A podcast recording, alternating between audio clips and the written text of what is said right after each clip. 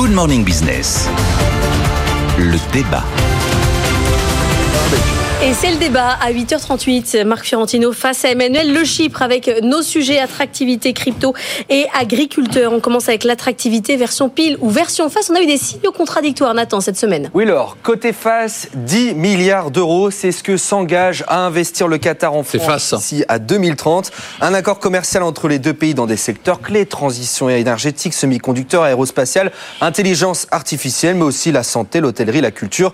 10 milliards destinés aux startups françaises innovantes et à des fonds d'investissement. Côté pile, le baromètre publié mercredi par l'AMCHAM, la Chambre de commerce franco-américaine, qui montre que la perception de la France par les maisons mères américaines se dégrade à cause du coût du travail, du climat social, de la complexité administrative. Si presque 40% des investisseurs américains estiment que le contexte économique de la France s'est amélioré, ils sont quand même de plus en plus nombreux à trouver que le climat se détériore un tiers des Américains sondés ne recommanderaient pas à des compatriotes d'investir en France. Et puis, pile ou face, à vous de voir, la France résiste selon Business France. Elle a attiré 1815 investissements étrangers l'an dernier, principalement dans l'automobile, et ce, dans un contexte économique international difficile, avec un recul de 23% des investissements directs étrangers en Europe l'an dernier.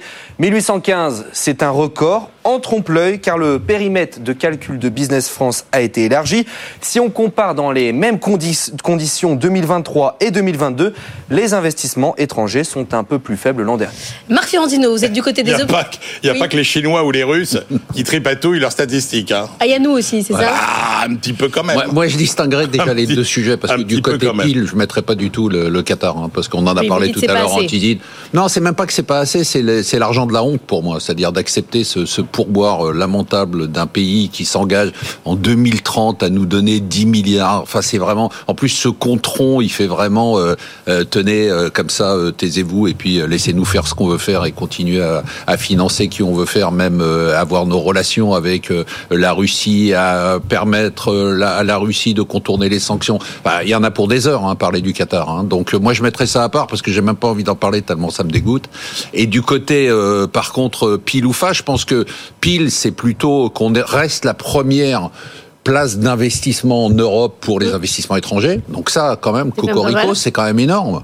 Euh, deux, effectivement, notre place est en train de reculer. Et je pense que c'est très intéressant parce que c'est tout à fait à l'image de la France. C'est-à-dire qu'on est capable du meilleur comme du pire. C'est-à-dire qu'on est capable d'être l'endroit dans lequel il faut créer sa start-up parce qu'on a des avantages qui sont des avantages incroyables, il y a une recherche absolument incroyable, et c'est un endroit où c'est un cauchemar d'avoir une ETI ou une PME. Donc on est exactement, je trouve que c'est très intéressant tous ces, ces pile ou face ou ces, ces éléments sur l'attractivité. C'est parce que ça reflète exactement ce qu'on est. Je prends juste un petit un petit exemple sur euh, les échos là ce matin qui, qui titrait sur l'Allemagne qui est en train d'adopter le modèle français. Et j'avais, on a quand même découvert les, syndicalistes hein, qui disent faites comme les Français. Voilà, j'ai découvert que le slogan des syndicats allemands quand ils veulent qu'on soit plus agressif en Allemagne, c'est dire il faut être plus français. Donc c'est tout l'enjeu, c'est-à-dire d'un côté les grèves, d'un côté les start-up, d'un côté la French Tech. Et on est, on est dans cette ambivalence permanente et dans cette ambiguïté permanente. Vous allez apprendre à parler français, disent-ils euh, au patronat, ce qui est quand même euh, impressionnant. Euh, Emmanuel. Ah, il faut reconnaître qu'il y a eu cinq années euh, bénies pour notre attractivité. Il y a eu toute une conjonction de phénomènes à partir de 2017 qui ont boosté l'attractivité de la France. Vous avez d'abord eu l'arrivée d'Emmanuel Macron, hein, euh, la Startup Nation. En termes d'image, c'est extrêmement important. Songez que quand vous êtes euh, le dirigeant d'un grand groupe au fin fond du Texas ou de la Californie, la vision que vous avez de la France, elle n'est pas extraordinairement fine. Donc vous voyez un jeune dirigeant qui arrive en France, qui est dynamique, qui vous parle business, qui, parle anglais, qui parle anglais très bien, qui, qui prend des décisions extrêmement pro-business, au début de son mandat sur la fiscalité notamment, et ça c'est important. Tout ça parce qu'il faut quand même rappeler que l'attractivité c'est quand même une affaire de position relative. Tout ça à un moment où le Royaume-Uni vote son Brexit et sort quand même du jeu parce qu'une des leçons quand même des dernières années, c'est qu'on voit à quel point finalement euh, le Brexit a coûté cher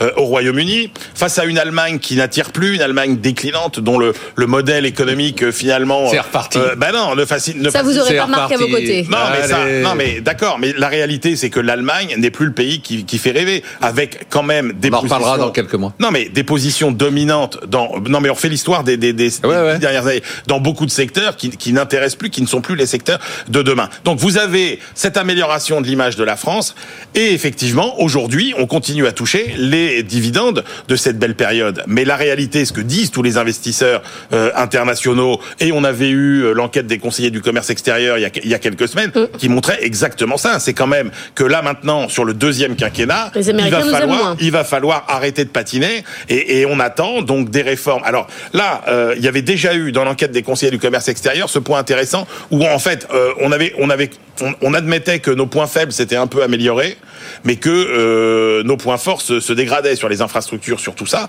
Là, il y a maintenant une préoccupation chez les Américains, et ça, ça rejoindra ce que Marc nous dit souvent. C'est le coup du... sur la sur la situation des finances publiques. Évidemment. Et là, il y a euh, effectivement sur, le coût du travail, sur l'augmentation des charges. Et on retrouve tout ça, voilà, réglementaire. C'est-à-dire l'idée de se dire que bon, finalement, peut-être qu'aujourd'hui, on va faire un investissement parce qu'il y a un contexte relativement favorable, mais ça ne peut pas s'améliorer. C'est-à-dire que le coût du travail va pas être moins cher et les charges sociales vont pas baisser. Donc on a donné tout ce qu'on avait à donner alors. Oui, c'est la crainte en tout cas des investisseurs anglo-saxons de se dire, écoutez, euh, voilà, ils sont bien, c'est vrai, c'est sympa, ce, ce, ministre est sympa, ce, ce président est sympathique, il parle bien anglais, il a l'air d'aimer les anglo-saxons, il a l'air d'aimer le business, euh, mais bon, effectivement, euh, aujourd'hui, d'abord un, c'est plus sa préoccupation, hein, il se prend pour le chef du monde, donc il est plus du tout business, hein. il est plus orienté là-dessus. Hein. Je sais pas si vous avez vu les derniers discours, le, on, on, voit que c'est plus son centre d'intérêt il est euh, sur l'Ukraine, il est sur le conflit à Gaza, il est sur euh, l'ordre du monde, il est plus tellement sur l'ordre économique. Euh, donc c'était un peu le VRP de la France pendant cinq ans. Aujourd'hui, c'est plus son sujet et il n'y a plus personne qui a pris le relais. Et donc aujourd'hui, on a, on a, mais, mais je pense que au-delà de ça, je reviens sur ce point-là, c'est très intéressant parce que c'est à la fois ce qu'on ressent nous tous les jours. C'est-à-dire que parfois on se dit c'est génial ce qu'on fait en France et on n'arrive pas à lâcher. C'est-à-dire on fait du French bashing en disant bah voilà il y a ça les dépenses. C'est un peu comme ça avec l'agriculture. Et, et, de l'autre côté on se dit mais quand même ce pays a des trucs géniaux quoi. On est capable de sortir d'avoir des Xavier Niel et puis d'avoir euh, des, des gens bon. On, bah c'est la vie. On, a, non mais c'est pas la vie. Non parce qu'on a été très, très capable. C'est très, très propre à la France et je trouve que on est en permanence dans cette ambiguïté qui est l'ambiguïté que ressentent les investisseurs étrangers entre ce pays qu'on peut admirer parce qu'il y a des choses absolument incroyables, même en matière de business, et puis parfois on se tape la tête contre les murs. quand il, faut être, il, faut être, il, faut être, assez, assez sévère euh, sur, hormis la matière grise, tout ce qu'il y a autour a quand même été depuis 40 ans extraordinairement défaillant mmh. et nous a coûté énormément. Si vous prenez par exemple euh, sur l'entrepreneuriat, on a fait beaucoup. De oui, mais sauf que sur l'entrepreneuriat, si vous reprenez beaucoup les startups, de ce que sont les très grandes inventions mmh. d'aujourd'hui, quand vous regardez par exemple, euh, je ne vais pas revenir sur l'histoire de l'internet qui a été quand même inventé par des Français avant que Ambroise Roux, euh, le patron, on n'a pas de suite, on a euh, etc., euh, ne torpille le truc pour servir sa société et que, et que Giscard d'Estaing, président, enterre finalement l'internet français qui va devenir américain. Si vous prenez par exemple l'iPhone, oui, mais prends l'iPhone. Thierry Breton te dit que ça existait déjà dans les dans les cartons des, des boîtes françaises. Quand vous avez un ministre de l'économie qui dit que Thomson vaut zéro à un moment où Thomson détient mm. énormément des brevets qui vont faire l'économie numérique du lendemain, vous dites que c'est l'environnement. Et, alors après, les politiques, ils sont capables de quoi? Ils sont capables de nous faire faire des trucs très technologiques, mais qui marchent pas et qui se vendent pas. Ah ouais, le Concorde, c'était super. Oh bravo. Mais simplement, on en a vendu 12. Voilà. Donc, alors on, connaît la raison de tout ça. La raison de tout ça, c'est qu'on a un sous-investissement en matière de recherche et développement, et, et qu'on ne pourra plus jamais rattraper ce retard, parce que d'abord on n'a pas les finances publiques pour le faire, et que la recherche et développement, ça doit être aujourd'hui un projet européen, et qu'on n'a pas un projet européen de recherche et développement. La capacité de nuisance de la puissance publique, Marc. La capacité, je dirais même pas de nuisance, ah, la, la, capacité d'incapacité, c'est-à-dire qu'elle est, elle est tellement mauvaise en termes de gestion de, de elle n'est pas business oriented. On n'est pas là-dessus. On est dans du réglementaire pur. On est dans de l'administratif. On est dans de la contrainte. Je reviens sur euh, ce que vous disiez. Ça nous faire le, parallèle. On parlera crypto dans un instant avec euh, notre troisième thème sur les agriculteurs et les PME.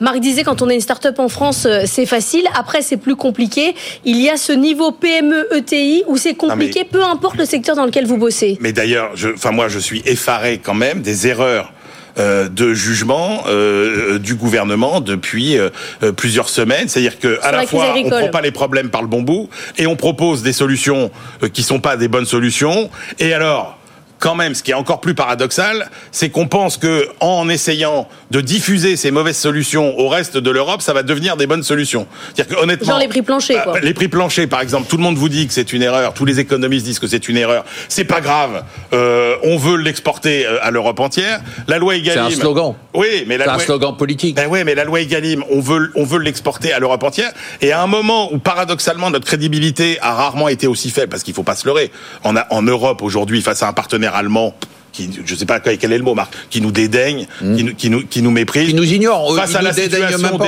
on n'est même plus dans son radar. De nos finances publiques, etc. On a en plus la prétention de vouloir imposer nos règles à l'Europe. Et, et, pourquoi ce combat est mal choisi? Parce qu'en fait, on essaie de faire croire, depuis le début, que la crise agricole est une crise spécifiquement agricole. C'est complètement faux. C'est la crise de toutes les PME, de toutes les petites structures qui, aujourd'hui, ne supportent plus le poids des réglementations. Et encore, les agriculteurs ne sont pas les plus mal lotis dans... Euh, euh, finalement dans cette euh, dans, cette crise. Et d'ailleurs, vous commencez à voir, soi-disant, il y a plus d'argent dans les caisses de l'État, mais quand même pour euh, les boulangers notamment, on a il y a plus d'argent dans les caisses de l'État. Oui, mais sauf que quand on, nous dit qu'on dépensera, voilà, quand on nous dit qu'on dépensera plus un sou, la réalité c'est qu'on continue à dépenser. Des... Marc, pourquoi vous dites vous n'êtes pas d'accord sur le fait que les agriculteurs c'est des PME comme les autres en fait? Bah pas vraiment, parce que je pense qu'il y a une problématique dans une PME classique aujourd'hui dans des secteurs non protégés, parce que l'agriculture est quelque part un secteur hors circuit économique normaux il y a euh, des aides, il y a alors elles sont bonnes, pas bonnes, elles sont pas suffisantes, mais c'est un secteur protégé. Une PME aujourd'hui, c'est rarement protégé. Alors on peut avoir le bouclier tarifaire quand il y a l'électricité, et quand vous êtes dans une TPE avec un business model qui ne fonctionne pas, bah, vous fermez euh, l'exploitation et vous partez. Là, dans l'agriculture, ce qui me frappe à chaque fois que je regarde des reportages, c'est des gens dont on, qui, qui expliquent globalement que quoi qu'ils fassent, ils vont gagner 800 balles par mois. Et on se dit, euh, bon, je veux dire, il y a un moment euh, dans tous les business, à partir du moment où on s'aperçoit qu'à terme, sur les 20 ans qui viennent, on peut gagner que 800 balles par mois. Bah, ça veut dire que ça marche pas, c'est ça, ça veut dire. que ça marche pas. Donc il faut prendre une décision, on en avait parlé mmh. ici, de, qui consiste à dire, c'est pas grave, on va les aider parce que c'est stratégique, parce que c'est social, parce qu'il faut pas descendre en dessous d'un certain seuil de nombre de paysans en France, et on va aider des petits paysans. Je, je rappelle quand même que l'agriculture, euh, euh, je dirais, de taille euh, moyenne marche, et marche très bien française. Faut quand même le rappeler parce qu'on a parlé de la grande.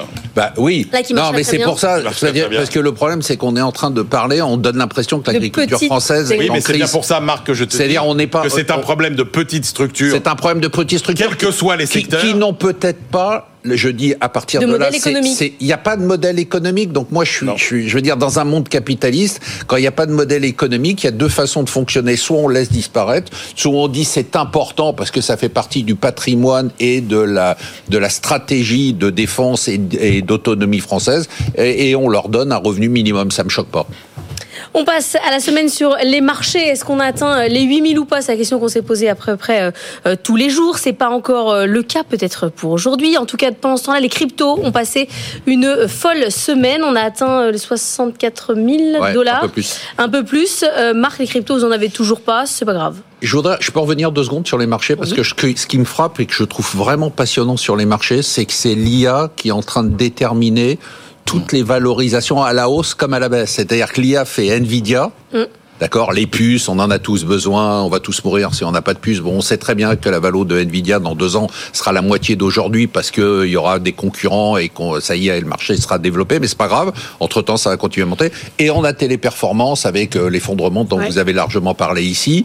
Et je trouve que après une nouvelle d'un concurrent qui dit qu'avec oui, l'IA, il peut faire mieux. C'est Klarna, donc qui fait le paiement fractionné, le qui permet d'acheter maintenant et de payer plus tard, qui a dit bah nous on a remplacé 700 personnes à temps plein par euh, l'IA et c'est juste le début et on a gagné déjà 40 millions euh, sur notre euh, en, réduction. Donc et c'est le début. Hein. Euh, ce que je trouve génial, c'est le début. Et Marc, et ça, Pardon. ça montre qu'en une journée, le destin d'une entreprise peut changer. Voilà. C'est-à-dire que quand on s'interrogeait, plusieurs fois ici on s'est interrogé sur la vitesse à laquelle la transition allait se produire, c'est que du jour au lendemain. Mais ce qui est intéressant, c'est qu'aujourd'hui, et moi, dans c'est votre argent, maintenant je parle avec les gérants du sujet, ils disent qu'ils sont obligés de tout passer au filtre de l'IA. C'est-à-dire qui vend les, les pelles et pioches de l'IA, donc ça on sait que ceux-là ils vont cartonner qui va essayer d'être un leader de l'IA sans vendre des pelles et pioches? Mais bon, là-dessus, il n'y a plus beaucoup de sujets. C'est les grands. C'est-à-dire qu'il faut tellement d'argent pour investir, c'est Microsoft, c'est Google, ça y est, on connaît les, les gagnants, alors est-ce qu'ils valent cher ou pas assez cher? Et puis maintenant, on commence à voir, on fait la liste, et on dit, comme dit Emmanuel, c'est peut-être pas après-demain, c'est maintenant, c'est peut-être demain, bah celui-là, mort, celui-là, il va, celui-là va disparaître, celui-là va disparaître. Celui-là, au contraire, à partir du moment où il va pouvoir remplacer par l'intelligence artificielle, va exploser. Parce que c'est ça qu'on dit. Il y a des téléperformances, mais il y a des boîtes aujourd'hui qui n'ont plus besoin d'embaucher compte tenu de l'intelligence mmh. artificielle. Donc on va avoir un gain qu'on commence à voir aux États-Unis, une explosion de la moi je, prédis une explosion de la productivité. Mais une explosion aussi du chômage. Alors, l'avantage qu'on a, on revient tout ça, euh, on en a parlé ici souvent, c'est que l'explosion du chômage, euh, non, parce qu'on a la démographie. C'est-à-dire que le fait que la démographie commence à produire de moins en moins de travailleurs fait qu'on va peut-être avoir ce, ce moment, ce moment. non, parce que mais c'est pas à terme. Euh, regardez dans le monde, on a vu les chiffres sur le Japon, sur la Corée, on commence à voir les chiffres sur la France. La démographie, c'est comme l'intelligence artificielle, c'est pas après-demain, c'est aujourd'hui. Emmanuel. Ouais, je suis pas tout à fait d'accord sur le, la temporalité. C'est-à-dire qu'il y a quand même des échelles de temps qui sont pas du tout les mêmes. Et l'échelle de temps de la démographie, c'est pas du mais tout. Mais on y est, hein, Emmanuel. Pas, non, mais c'est c'est des, bah, les des chiffres ils sont. Oui, mais d'accord, mais on est sur des euh, tendances qui se jouent à quelques milliers, allez, parfois dizaines de milliers. Pas par an pas par an. Ben on y est, je suis ah, pas d'accord. On, y est. Quasiment pas. Ça veut dire que pour vous, maintenant, il y a quand même quelques années difficiles. Alors que l'impact de l'IA, euh, il est probable qu'on va le voir dès que dès 2024, tous les scénarios macroéconomiques qu'on déroulait sur les perspectives de croissance et ce que ça veut dire en termes de chômage, d'emploi, etc., que dès 2024, tout ça va être impacté par euh, l'introduction avec un bond de la productivité de l'intelligence euh, artificielle, oui, et, et, avec effectivement euh, sans doute des conséquences. dans, dans la ligne de mire, Marc, en dehors de téléperformance, par exemple, c'est quelles boîtes qui vont pas s'en sortir? Bah, Je dirais toutes les sociétés qui fournissent du, des, des, des, du, du, personnel, euh, on va dire, de service. Parce que moi, ce qui me frappe, ce que je répète souvent ici, c'est que c'est une, une, révolution industrielle pour la première fois qui touche pas les, les jobs euh, les plus low cost. Hein. C'est-à-dire mm. que là, on va avoir... Bon, là, c'est les call centers, c'est encore mm. des jobs, on va dire, un peu low cost, malheureusement. Mais on va commencer à s'attaquer à des jobs de cadre moyen et de cadre supérieur. C'est-à-dire que euh, je pense que il y, a, des sociétés qui vont aujourd'hui, qui fournissent euh, du, service euh, sous forme de personnel, qui déjà sont... sont ah, regardez ce qui se passe dans les services juridiques, chez les avocats, voilà. etc. Vous avez déjà des intelligences artificielles qui sont capables de remplacer euh, des bataillons d'avocats qui n'ont aucun problème à traiter les problématiques de, de langue étrangère, etc. Et il y en a même qui s'adaptent aujourd'hui euh, aux différents euh, types de juridictions internationales. Et, et, moi, ce que je propose vraiment aux gens qui nous écoutent, c'est d'aller sur Google Gemini ou d'aller sur OpenAI parce que c'est pour qu'ils comprennent que c'est pas un débat macroéconomique entre spécialistes, c'est du quotidien. Vous, vous l'utilisez tous les moi, jours. Moi, je l'utilise tous les jours et je disais à Emmanuel avant l'émission, il n'y a pas une fois où je l'utilise et, quand je vois la réponse, je me dis pas waouh. C'est vraiment totalement dingue. C'est-à-dire le nombre de services extérieurs que je n'utilise plus du fait de l'utilisation quotidienne de l'intelligence artificielle. Comme quoi, comme des conseils que vous auriez payés ben Évidemment, mais de la fiscalité, du juridique, euh, et puis simplement remettre en place ces idées, euh, euh, avoir une, une, une, vision exhaustive de tous les, de tous les points. Je, je conseille aux gens, pour comprendre l'impact économique de, l'intelligence artificielle de le tester. Merci à tous les deux. Ce soir, c'est votre argent, c'est à 20h. 20h, exceptionnel. Et puis replay, podcast. Franchement, ça va être génial. Tout, ne ratez pas ce moment. Euh, Emmanuel, la librairie de l'écho. Demain, génial aussi. 21h, dimanche 22h. L'invité les invités euh, Serge Guérin euh, qui nous parle d'une révolution très intéressante. Lui, ce qu'il dit, c'est on pourra pas faire la transition démographique et écologique euh, séparément. Et donc, il a inventé un nouveau mot. Vous connaissiez la silver economy. Eh bien, il invente la silvert economy. Et puis le grand Michel Aglietta aussi. Ok, ça c'est ce week-end. C'est disponible en pré-play. Il y a du pré-play maintenant, si vous voulez le voir. Dès maintenant.